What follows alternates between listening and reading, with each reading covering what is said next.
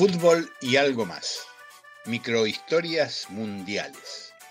Recuerdos, curiosidades, anécdotas, perfiles y postales para calmar la ansiedad en la espera del Mundial de Qatar.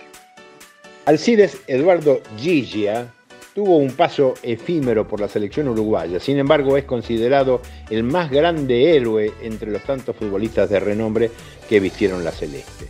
Al punto que cuando falleció hace seis años fue velado en el edificio del Parlamento Nacional en Montevideo.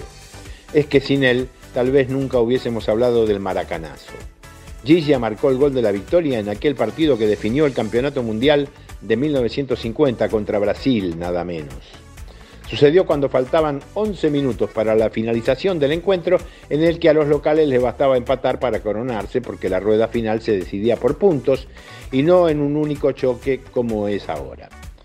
En una patriada sin precedentes, los uruguayos levantaron un resultado adverso. Comenzaron perdiendo, lo igualaron por mediación de Juan Alberto Schiafino y acabaron por robarle la billetera a los locales por medio de Gigia a la vista de las 200.000 personas presentes en el Maracaná. La carrera internacional de Gigia fue de vértigo. Con 23 años debutó en la selección en un amistoso jugado en San Pablo contra Brasil, casualmente.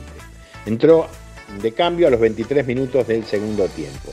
Terminó 4 a 3 para Uruguay. Hubo después dos encuentros no oficiales eh, frente al mismo rival, todo apenas dos meses antes de arrancar el Mundial. Ya en el certamen participó en cuatro partidos y en todos marcó un gol. Claro, el broche de oro fue el que significó el título y sumió en el más profundo silencio al Maracaná. Gigia, el héroe inolvidable, disputaría luego otros cinco encuentros con la camiseta celeste en un campeonato panamericano organizado en Chile en 1952. Fue su despedida, sin haber visto nunca eh, el propio, el centenario, nunca jugó en su propio país. Y como si fuera un sino, el último encuentro fue contra Brasil con derrota por 4 a 3.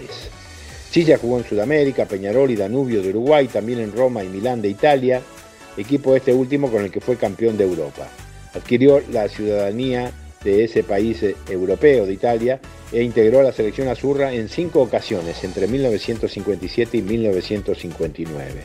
Toda una curiosidad, por cierto, tan curioso como que como jugador de la selección nunca jugó en Montevideo.